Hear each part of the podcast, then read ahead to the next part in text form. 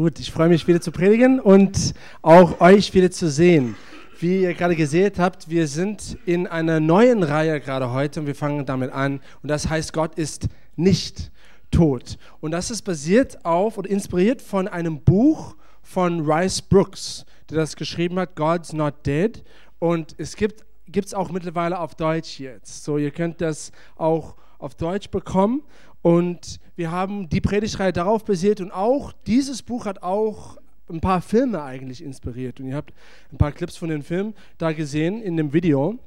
Ihr könnt es auch anschauen, wie Gareth letzte Woche erzählt hat, das gibt es auf Netflix, wenn du Netflix hast, hast in Deutschland.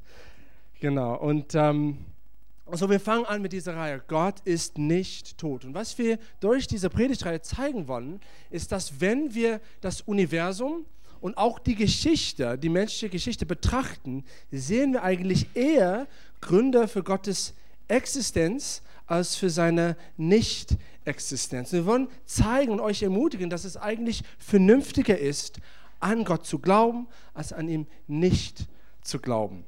Und mein, mein Predigt, meine Predigt für heute Abend, mein Thema für heute Abend baut ein Fundament für die darauffolgenden Themen, weil wir werden durch die Gründe gehen für Gottes Existenz durch diese Predigtreihe. Deswegen ist es auch eine sehr gute Gelegenheit, wenn du Freunde hast, die Skeptiker sind, die auch einzuladen, sodass sie dann auch hören können. Weil wir in unserer heutigen Kultur hören das nicht so oft, was die Gründe sind für den Glauben. Eigentlich hören wir eher die Gründe für das Gegenteil. Und mein, mein Titel für heute Abend ist Wahre Glaube ist nicht blind. Wahre Glaube ist nicht blind. Aber ich möchte heute mit, einen, mit einer Geschichte anfangen. Eine Geschichte von zwei Brüdern. Und diese Brüder heißt Peter und Christopher Hitchens. Und die waren, die sind geboren in England kurz nach dem Zweiten Weltkrieg. Und die waren beide und sind oder waren beide sehr intelligente Männer, sehr intelligente Brüder, die würden später im Leben zu, zu sehr erfolgreichen Journalisten werden, aber sie würden auch sehr bekannt in ihrem Leben und die würden aber auch beide zu Atheisten werden. Und der Ältere, der Christopher, war eigentlich einer der bekanntesten Atheisten unserer Zeit. Und er war einer der sogenannten vier Reiter des neuen Atheismus. Also zusammen mit Richard Dawkins, vielleicht hast du von ihm gehört, oder Daniel Dennett, Sam Harris, Christopher Hitchens. Die waren die vier große Atheisten. Und das war er, der Älteste. Aber der Jüngere, der Peter, war auch ein sehr überzeugter Atheist. Aber sein Leben würde in eine interessante Richtung gehen. Und wir kommen noch dazu. Aber zuerst beschreibe ich den Punkt, wo er wirklich mit seinem Atheismus angefangen hat in seinem Leben. Und das war, als er 15 Jahre alt war, in der, in der Internat, hat er seine Freunde zu einer sehr interessanten religiöse, sozusagen religiöse Zeremonie eingeladen, wo er auf den Felden seiner Schule seine Bibel verbrannt hat. Zusammen mit seinen Freunden und er deklarierte damit den Tod der Religion. Und er beschreibt es in seinen eigenen Worten folgendes, folgendermaßen. Er sagt, wir waren sicher, dass wir und unsere Zivilisation zu erwachsen waren für die Märchen von Gott, Engel und dem Himmel. Wir hatten die Wissenschaft, die alles erklärte, was erklärt werden musste. Also Peter als, als 15-Jähriger, aus seiner Sicht, war die Religion und der Glaube einfach eine Sammlung von Märchen. Eine Sammlung von Märchen, die überhaupt keinen Bezug auf die, unsere moderne Welt hatten. Und deswegen war die Religion für nichts nützlich. Aber die Wissenschaft dagegen, aus seiner Sicht, ruhte auf Fakten und deswegen war nützlich und, und ruhte deswegen auf stabilem Boden. Und er ist dann zu der Schlussfolgerung gekommen, dass als rationaler denkender Mensch musste er zwischen Religion und Wissenschaft sich entscheiden, eine Entscheidung treffen. Und er dachte als rationaler Mensch, für mich ist es keine Entscheidung. Ich muss mich für die Wissenschaft entscheiden. Und heutzutage denken viele von uns eigentlich, dass wir genauso die gleiche, eine ähnliche Entscheidung treffen müssen zwischen Wissenschaft und Glauben. weil wir denken, dass die irgendwie einander ausschließen. Wir denken, dass, dass Gott und, und Wissenschaft nicht miteinander zu tun haben, nichts miteinander zu tun haben. Aber stimmt das wirklich? Und heute wollen wir diese Frage stellen. Stimmt das wirklich? Zum Beispiel, wenn das der Stand der Dinge ist, dann wie gehorchen wir die folgende Bibelstelle aus Markus 12, Vers 30? Und das wirst du, wenn du länger dabei bist in der Gemeinde, sicherlich kennen. Und das ist Jesus, der spricht. Und das ist das große Gebot. Und Jesus, ähm, es steht folgendes in Markus 12, Vers 30. Und du sollst den Herrn, deinen Gott, lieben aus deinem ganzen Herzen, aus deiner ganzen Seele und aus deinem ganzen Verstand und aus deiner ganzen Kraft. Ist es möglich, wollen wir die Frage stellen, Gott mit unserem Verstand zu lieben? Ist das möglich? Wenn, wenn, wenn der Glaube nur eine Sammlung von Märchen und keine rationale Begründung hat, ist es möglich, Gott mit unserem Verstand anzubeten? Oder ist die Vernunft der Wissenschaft vorbehalten? Also die gute Nachricht ist, ist, dass seit dem Anfang des 21. Jahrhunderts gibt es eine, eine geistliche und, und spirituelle äh, und intellektuelle Wiederbelebung im Rahmen des christlichen Glaubens. Und viele Leute, vor allem junge Leute, kehren sich zurück zu Gott und leben, praktizieren einen Glauben, der auf Vernunft basiert ist. Aber es gibt eine Gegenreaktion. Und das ist eine neue, eine große neue Bewegung seit den letzten zehn Jahren und, und es, es nennt sich, habe ich schon erwähnt, die neue Atheisten. Und das sind Denker, so wie Richard Dawkins, der die, die The God Delusion geschrieben hat. Und diese Bewegung, sein Schrei, sein großer lauter Schrei ist, Gott ist tot. Gott ist tot. Und wie gesagt, der bekannteste unter ihnen ist Dawkins, aber Christopher Hitchens, der, der Bruder von Peter Hitchens, war auch eine große Stimme in dieser Bewegung. Er ist vor, seit 2011 ähm, ist er leider an, an Krebs gestorben. Aber es ist wichtig für uns zu erkennen, dass diese Denker sind Teil einer herrschenden Kultur, die sich ausbreitet durch die Medien und durch die Zeitschriften, die sagt, dass, die sagt zwei Sachen. Christ, Christentum oder, oder der Glaube ist zum einen eine Fantasie, es hat keine rationale Begründung, es ist für nichts nützlich, es ist irrational. Und zum anderen sagen manche wie Dawkins sogar, dass das Glaube eine Krankheit ist der möglichst schnell behandelt werden soll. Man sieht das da auf seinem T-Shirt. Religion, together we can find the cure. Als ob das eine Krankheit sei. Und also Dawkins beschreibt das folgendermaßen in seinen eigenen Worten. Er sagt, Glaube ist der große Rückzieher, die große Ausrede, um dem Denken und dem Bewerten von Beweisen auszuweichen. Glaube ist Glaube trotz oder vielleicht sogar wegen eines Mangels an Beweisen. Starke Worte. Und heute wollen wir schauen, ob es eine Antwort auf diese Rhetorik von Dawkins gibt. Und der erste Punkt, den du wissen sollst, ist, dass Glaube und Vernunft keine Feinde sind. Die sind keine Feinde. Eigentlich im Gegensatz zum vorherigen Punkt ist Glaube das Produkt, das Ergebnis vom Denken. Glauben ist das Produkt vom Denken. Eigentlich, um wirklich glauben zu können, müssen wir gründlich darüber nachdenken und uns an gewissen Wahrheiten und auch Ereignisse erinnern. Zum Beispiel, wir müssen uns erinnern an gewisse metaphysische Wahrheiten und wir müssen uns erinnern an gewisse historische Ereignisse, sowie der Tod und der Auferstehung Jesus. Also Glaube benötigt und braucht auch Denken.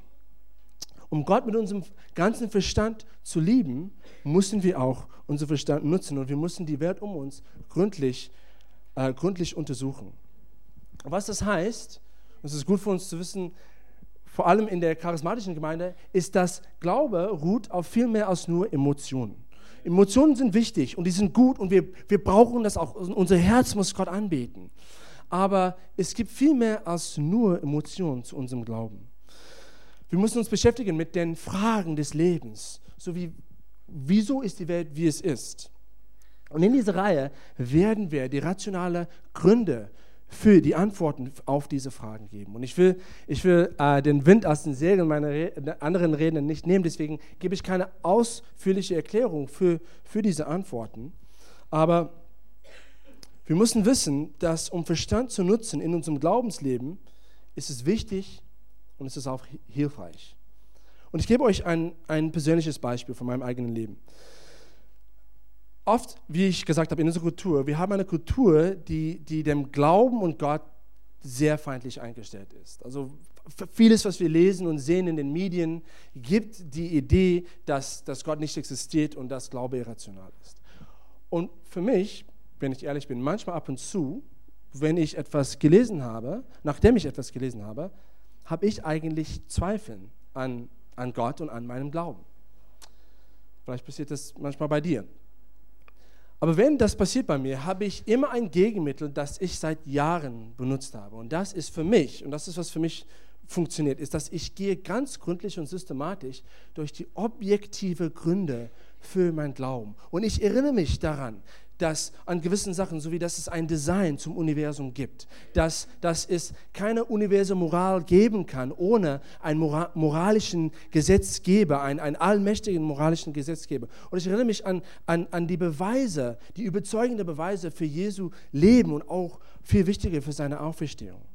Und wenn ich das mache, ganz gründlich, ganz systematisch, und ich erinnere mich auch an, an die philosophische Wahrheit, dass, dass Gnade eigentlich die einzige Lösung ist für das Problem von dem Bösen, wenn ich mich daran erinnere, dann, dann bin ich beruhigt, weil ich weiß dann, okay, Gott ist nicht etwas, einfach etwas, was in meinem Kopf existiert, oder Gott ist, ist nicht einfach eine emotionale Erfindung von meinem Herzen irgendwie, sondern ich glaube daran, weil es wahr ist. Ich glaube daran, weil es wahr ist. Und manchmal vielleicht hast du Zweifel an Gott und an deinem Glauben anhand das, was du liest und siehst in, in, in den Medien heutzutage. Und ich will dich ermutigen, einfach deinen Verstand zu nutzen. Du kannst dagegen wehren mit den Gründen für Glauben. Und hoffentlich wird diese Predigtreihe dir dazu helfen. Es ist wichtig auch, dass wir an unseren Zweifeln zweifeln. Dass wir an unseren Zweifeln zweifeln und dass wir Gott mit unserem ganzen Verstand lieben. Und unsere Liebe für Gott nimmt zu, wenn wir sie mit Wahrheit und mit Wissen stärken. Und eigentlich in dem, in dem Gebetstreffen, bevor, bevor diesem Gottesdienst, hatte ich ein Bild oder einen Eindruck, dass Gott will, dass es gewisse Leute gibt, die sich schämen für ihr Glauben, weil sie denken, sie denken irgendwie, es ist peinlich, Christ zu sein, weil es ist irgendwie irrational, es ist irgendwie total nicht modern. Modern ist es, atheistisch zu sein. Und, und, und vielleicht bist du hier und du hast Zweifel an deinem Glauben und du denkst, es ist peinlich irgendwie, dass du Glaube hast. Und ich habe ganz klar von Gott gespürt, dass Gott will dich aus der Dunkelheit, der, der, der, der Verwirrung und, und deinen Zweifeln bringen und in, in die Licht von, von dem Glauben an ihn und von der Zuversicht in deinem Glauben, dass es auch Gründe, gute Gründe gibt, an Gott zu glauben. Und wenn das du bist, dann jetzt kannst du einfach, jetzt in deinem Herzen kannst du, kannst du Buße tun und, und Gott sagen, dass du sorry bist, dass du, dass du an dies, dass diesen Zweifeln zugehört hast. Und du kannst zurück zu ihm kehren. Weil er will dir Zuversicht geben für dein Glauben an ihn. Okay. Also Glauben ist ein Produkt von Denken. Und unser Glaube als ein denkender Glaube es beinhaltet drei Sachen. Glaube beinhaltet erstmal, Glaube beinhaltet Wissen. Glaube beinhaltet Wissen. Gott lässt uns wissen, dass er existiert durch seine Fingerabdrücke sozusagen in dem Universum und auch durch seine, seine Gegenwart oder seine Präsenz in der Geschichte durch Jesus Christus. Und wir werden zum Beispiel seine Existenz in der Natur, werden wir gründlicher anschauen. In der dritten Predigt und in der fünften Predigt werden wir anschauen Jesu Auferstehung auf den, ähm, von dem Toten. Also Gott lässt uns wissen, dass er existiert, durch Wissen. Und auch durch die Bibel können wir Wissen bekommen von seinem Charakter und auch von seinem Wissen, sodass unser Glauben auf Wissen ruht. In ähm, Gott weiß, dass es nötig ist, dass wir Wissen haben, um an ihn zu glauben. Und deswegen steht es in Sprüche 25, Vers 2. Es ist das Vorrecht Gottes, eine Sache zu verbergen und das Vorrecht des Königs, sie aufzudecken. Also Gott verbirgt solche bestimmte Sachen, sodass wir sie entdecken können, um Wissen zu bekommen, um auch um zu glauben. Also Glaube beinhaltet Wissen. Und zweitens auch Zustimmen, Zustimmung. Was machen wir mit, mit unserem Wissen? Gott gibt uns den freien Willen, uns frei zu entscheiden, ob wir zustimmen oder nicht an dem, was wir lesen und dem, was wir vorstellen, dem, was wir hören. Also Gott zwingt keinen, an ihn zu glauben. Und dann drittens, Glauben beinhaltet auch Vertrauen. Und hier ist es wichtig zu erwähnen, das Vertrauen soll kein blindes Vertrauen sein. Also wir, sollen, wir sollen nicht blind vertrauen. Manchmal vielleicht fühlt es sich an für dich, als ob du Gott blind vertraust, aber das soll nicht der Fall sein und wahrscheinlich ist es auch nicht der Fall, weil Vertrauen ruht meistens immer auf Wissen.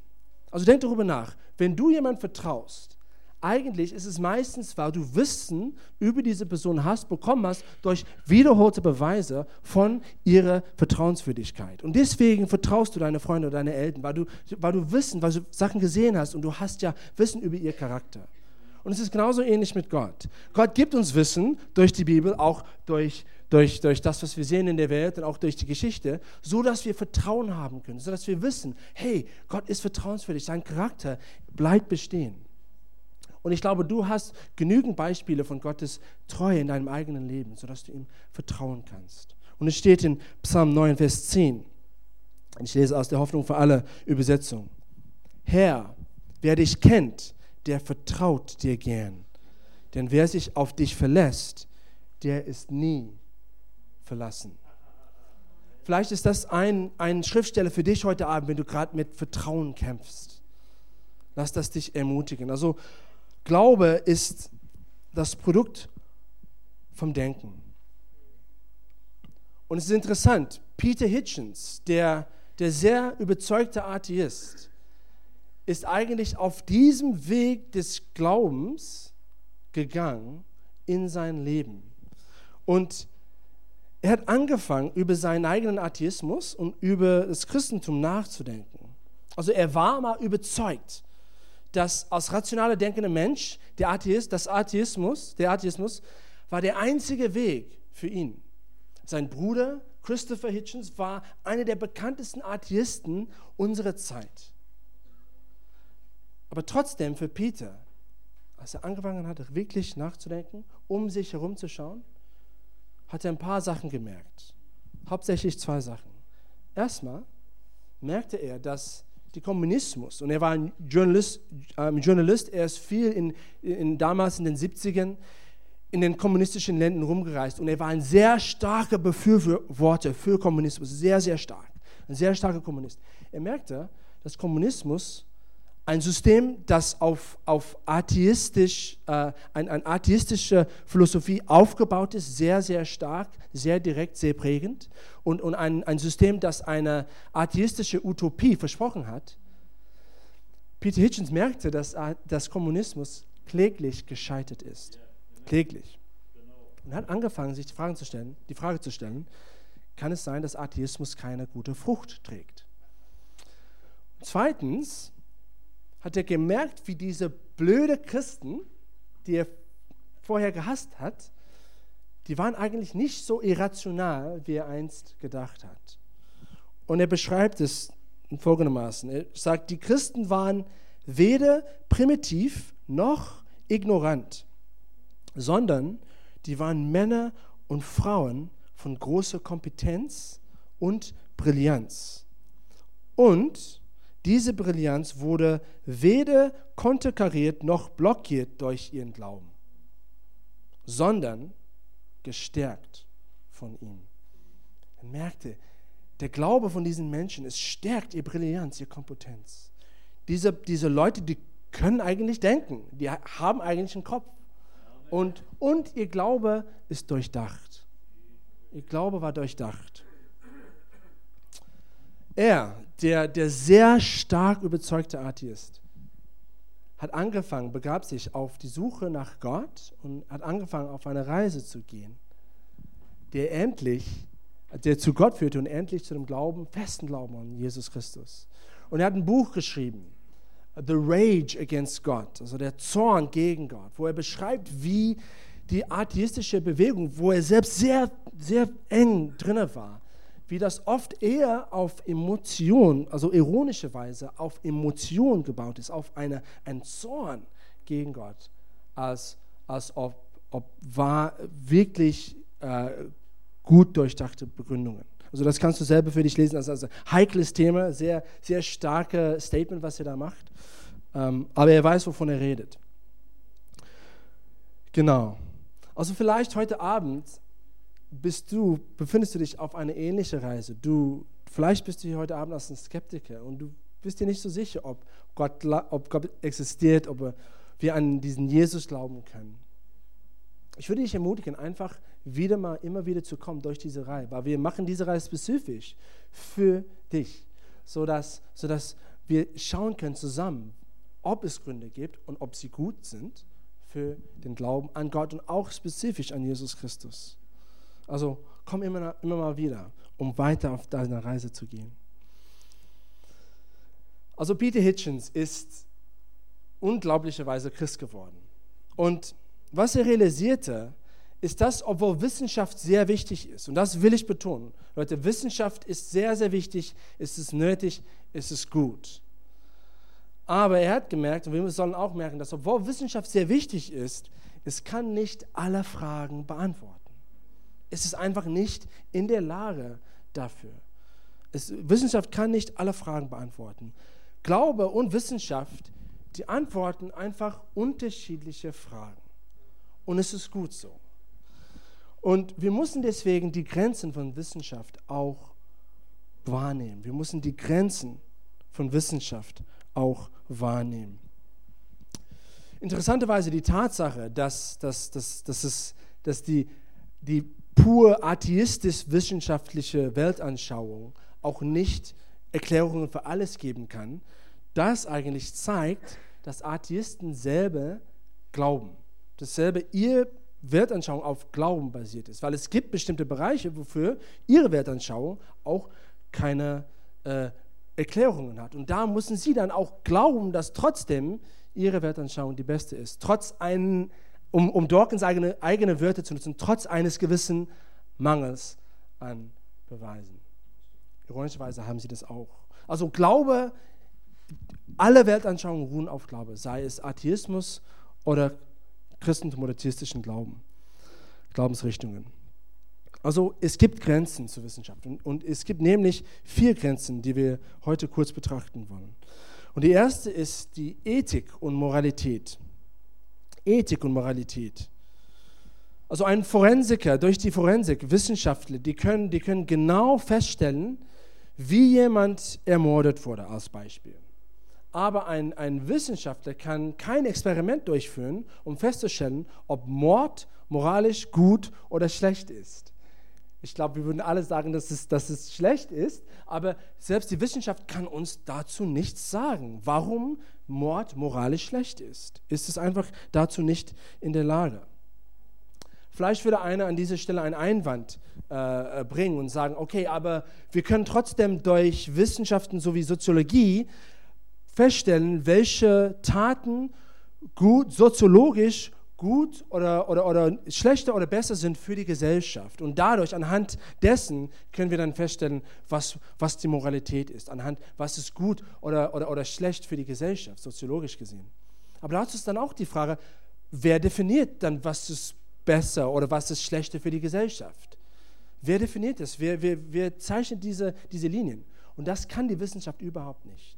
Also wir brauchen etwas außerhalb Wissenschaft, um, um, um das festzustellen. Als Beispiel, eine gewisse Gesellschaft äh, kommt auf die Schlussfolgerung, dass die Bevölkerung zu groß ist und deswegen, dass es soziologisch besser wäre, um Ungeborene abzutreiben. Die Wissenschaft kann uns nichts dazu sagen, ob das moralisch gut, gut oder schlecht ist. Wir brauchen etwas mehr als nur die Wissenschaft. Also die Grenzen von Wissenschaft be, beinhalten auch, dass, dass wir brauchen etwas mehr als das, wenn wir eine Ethik und eine Moralität haben wollen. Und zweitens Mathematik. Also die Mathematik eigentlich ist etwas, äh, die mathematische, die mathematische Ordnung des Universums wurde etwas, das entdeckt wurde, nicht erfunden. Und das wird, ich, ich versuche das mal ein bisschen einfacher zu machen. Ähm, Mathematik ist die Sprache und das Fundament von Wissenschaft und deswegen kann die Wissenschaft die Mathematik nie äh, äh, rechtfertigen oder eine äh, die Wissenschaft kann keine wissenschaftliche Erklärung für die Mathematik geben. Mathematik existiert einfach. Es ist einfach eine Wahrheit, die einfach ist. Und es ist das Fundament für die Wissenschaft. Und die Wissenschaft kann die Mathematik nie stützen. Genauso wie ein Haus sein eigenes Fundament nicht stützen kann. Es ist andersrum. Es ist die Mathematik, die die Wissenschaft stützt. Und die Wissenschaft kann keine Erklärung für die Mathematik geben. Okay, wenn du das verstanden hast. Ähm, ähnliche Weise Vernunft. Also deswegen, das ist auch Teil von, von den Grenzen von Wissenschaft, Mathematik. Und auch Vernunft. Die, die Wissenschaft kann keine Erklärung geben für logische Ableitung. Das, das ist auch ein Fundament für die Wissenschaft. Aber die Wissenschaft kann zum Beispiel anhand äh, natürlicher Selektion sagen, dass kann, kann, kann keine Erklärung geben für, für entwickeltes, abstraktes Denken. Ja? Weil das, das Beste oder das meiste, was, was natürliche Selektion uns sagen kann, ist das, oder es kann eine Erklärung geben für warum wir Basis-Überlebensfähigkeiten entwickelt haben, so wie, dass wir Essen finden oder dass wir Gefahr meiden. Aber in dieser Weltanschauung gibt es eigentlich keine Erklärung, für warum wir abstraktes, entwickeltes Denken haben. Und eigentlich, interessanterweise, das heißt, dass Gott muss existieren, so dass Atheisten an ihm nicht glauben können. Weil, weil Gott muss existieren, für abstraktes Denken überhaupt da zu sein. Es gibt keine andere Erklärung für entwickeltes Denken, als, als dass es einen intelligenten Schöpfer gibt. Deswegen muss Gott existieren, sodass selbst die Atheisten nicht an ihm glauben können, weil die Logik kommt eigentlich von einem intelligenten Schöpfer bzw. von ihm. Also das ist die Vernunft. Und dann letztens, jetzt wird es ein bisschen einfacher, okay? Also du kannst dann kannst wieder einsteigen, wenn du dann vielleicht bei den letzten zwei Punkten ähm, nicht so gut mitgefolgt hast. Ähm, letztens ist die, die Warum-Frage. Die Warum-Frage. Das ist auch so außerhalb der Grenzen von Wissenschaft. Die Wissenschaft erzählt uns gerne und kann und soll, und es ist sehr gut, dass die Wissenschaft uns erzählt, wie Sachen zustande gekommen sind. Es kann die Wie-Frage beantworten, aber nicht die Warum-Frage. Es kann uns nicht, die Wissenschaft kann uns nicht sagen, warum, erklären, warum wir hier sind. Warum? Und Richard Dawkins selber gibt das zu. Er gibt das zu. Und in einem Interview hat er Folgendes gesagt. Er hat gesagt, wenn er danach gefragt wurde, er sagt, warum ist eine dumme Frage? Man kann fragen, was sind die Faktoren, die zur Existenz von einem Ding geführt haben? Das ist sinnvoll. Aber was ist der Zweck des Universums? Das ist töricht. Das hat keine Bedeutung, sagt er, diese Frage. Warum? Was ist der Zweck des Universums? Es gibt aber manche, die behaupten würden, dass diese Frage eigentlich viel Bedeutung hat, sogar ultimative Bedeutung hat. Was ist der Zweck des Universums? Was ist der Zweck des Menschen? Warum sind wir hier?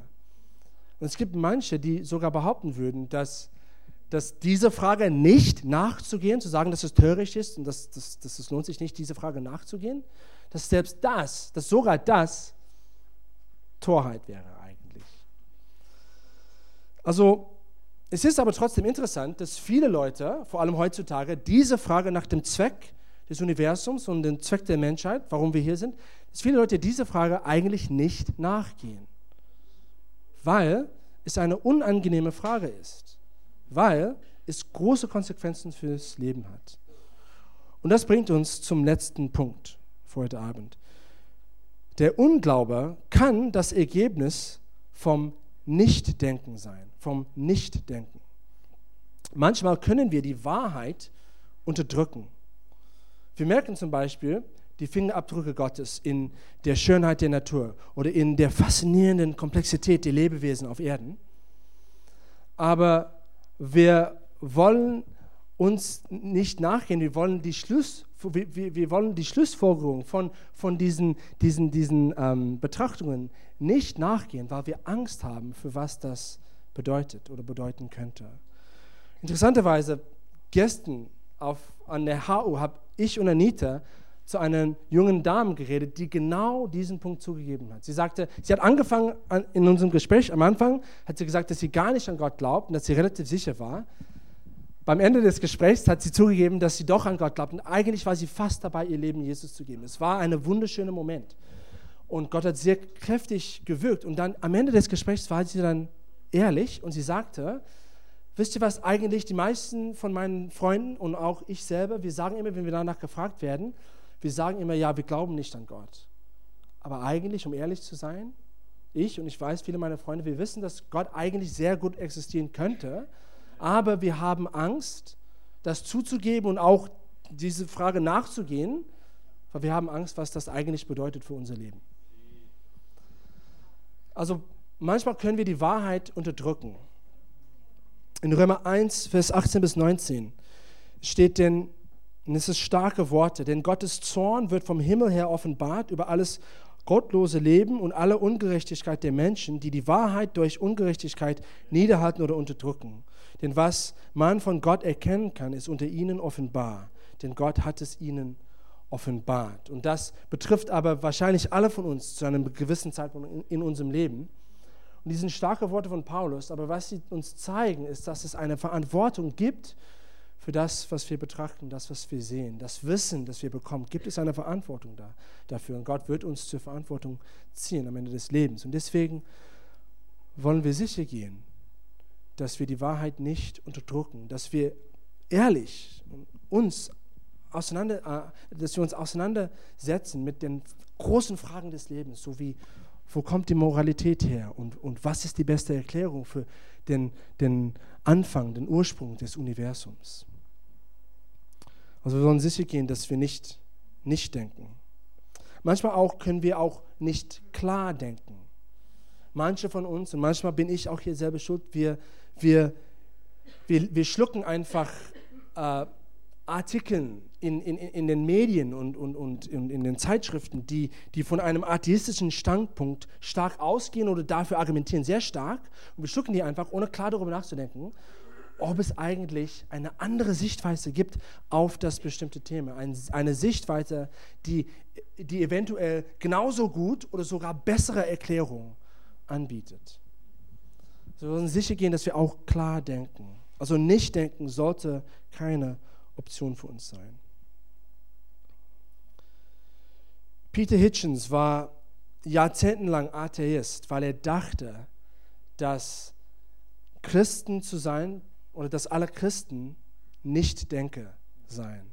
Und dass, um wirklich an Gott glauben zu können, musste er seinen Verstand draußen vor der Kirchendo, äh, Kirchentür lassen, sozusagen. Und dann hat er realisiert, dass der Glaube und die Wissenschaft, die, die schließen einander nicht aus die antworten einfach unterschiedliche Fragen. Und dass sie sind keine Feinde. Und es ist wichtig, dass wir das erkennen, weil es gibt diese große laute Stimme in der Kultur, die sagt, Gott ist tot und an ihm zu glauben ist irrational. Aber ich hoffe, dass, dass wir heute gezeigt haben und das offengelegt haben, dass das gar nicht der Fall ist, dass an Gott zu glauben irrational ist. Albert Einstein sagte, Wissenschaft ohne Religion ist gelähmt und Religion ohne Wissenschaft ist blind. Wissenschaft erklärt uns, wie Gott die Welt geschaffen hat und Glaube erklärt uns, warum Gott die Welt geschaffen hat. Und wir brauchen beide Antworten. Als Menschen brauchen wir beide. Und irgendwie, wenn eine Antwort fällt, sind wir weniger menschlich. So meine Herausforderung für dich heute Abend. Wenn du an Gott glaubst, dann denk darüber nach, an den Gründen für deinen Glauben. Weil Gott will, dass wir ihn mit unserem ganzen Verstand lieben. Markus 12, Vers 30. Es ehrt Gott, wenn wir auch unseren Verstand nutzen, wenn wir überlegen. Und wenn du merkst, dass du in, in Scham gefangen bist, weil du irgendwie nachgeben hast, diese, diese, dieser Gedanke, dass, dass dein Glauben irrational ist oder peinlich ist. Gott bietet dir jetzt eine Gelegenheit, da rauszukommen und auf festen Boden zu stehen. An deinen Zweifeln zu zweifeln. Und wenn du an Gott nicht glaubst, ich würde dich dazu ermutigen, über deinen Zweifel nachzudenken und wirklich klar zu überlegen und zu betrachten, gibt es gute Gründe eigentlich für mein Nichtglauben? Oder gibt meine Weltanschauung die beste Erklärungen für alles, was ich sehe und alles, was ich betrachte und alles, was ich weiß in meinem Herzen. Und ich will dir auch die folgende Herausforderung geben. Wenn man eigentlich anfängt, über Christentum nachzudenken, dann sieht man, dass es eigentlich viel Sinn macht. Weil, nur um einen Punkt rauszunehmen, die historischen Beweise für Jesu Auferstehung sind überzeugend. Das betrachten wir in der fünften, fünften Predigt dieser Reihe. Die sind überzeugend. Und wenn das stimmt, dass Jesus von dem Toten auferstanden ist, das belegt seine Behauptung, Gott zu sein. Und wenn Jesus Gott war, dann ist alles, was er gesagt hat über Sünde, Liebe, ewiges Leben, es stimmt. Es stimmt, dass wir gesündigt haben, dass es das Böse gibt in der Welt und dass wir auch Teil daran haben. Und wir brauchen einen Retter. Und dass Jesus dieser Retter ist, weil er am Kreuz für unsere Sünden gestorben ist, um uns in eine Beziehung mit dem Vater zu bringen, mit Gott zu bringen. Und dieser Gott, dieser Gott ist der Schöpfer der Welt, des Universums. Er ist auch der Gott von Wissenschaft. Er ist auch der Gott, der dir dein, deine Vernunft gegeben hat. Und er ist auch der Gott, der dich kennenlernen möchte.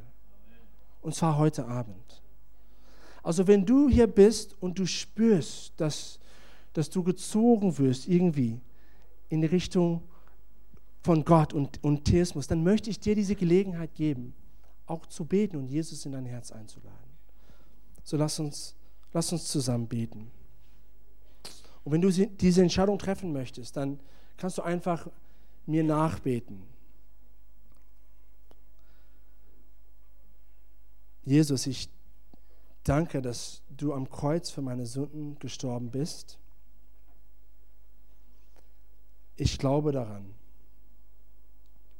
Und ich bitte dich, mir für meine Sünden zu vergeben.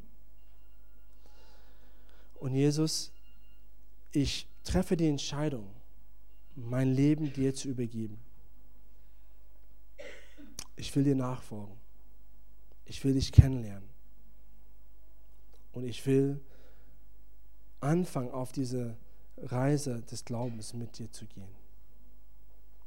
Ich vertraue dir.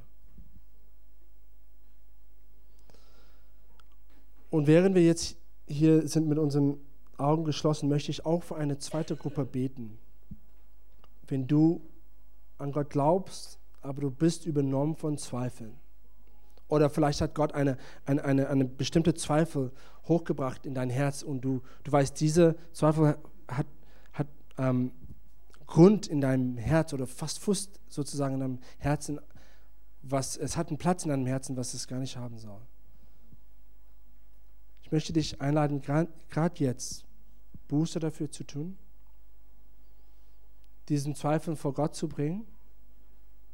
Gott, wir bringen dir unsere Zweifel.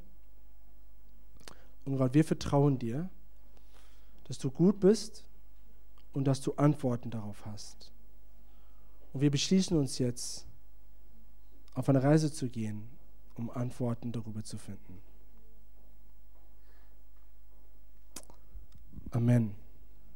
Ein guter Anfangspunkt ist, dieses Buch zu lesen und ich glaube, wir bekommen die deutsche Version auch davon. Das wird dir helfen, wenn du Zweifeln hast oder auch wenn du gerade auf diese Reise nach Gott gehst.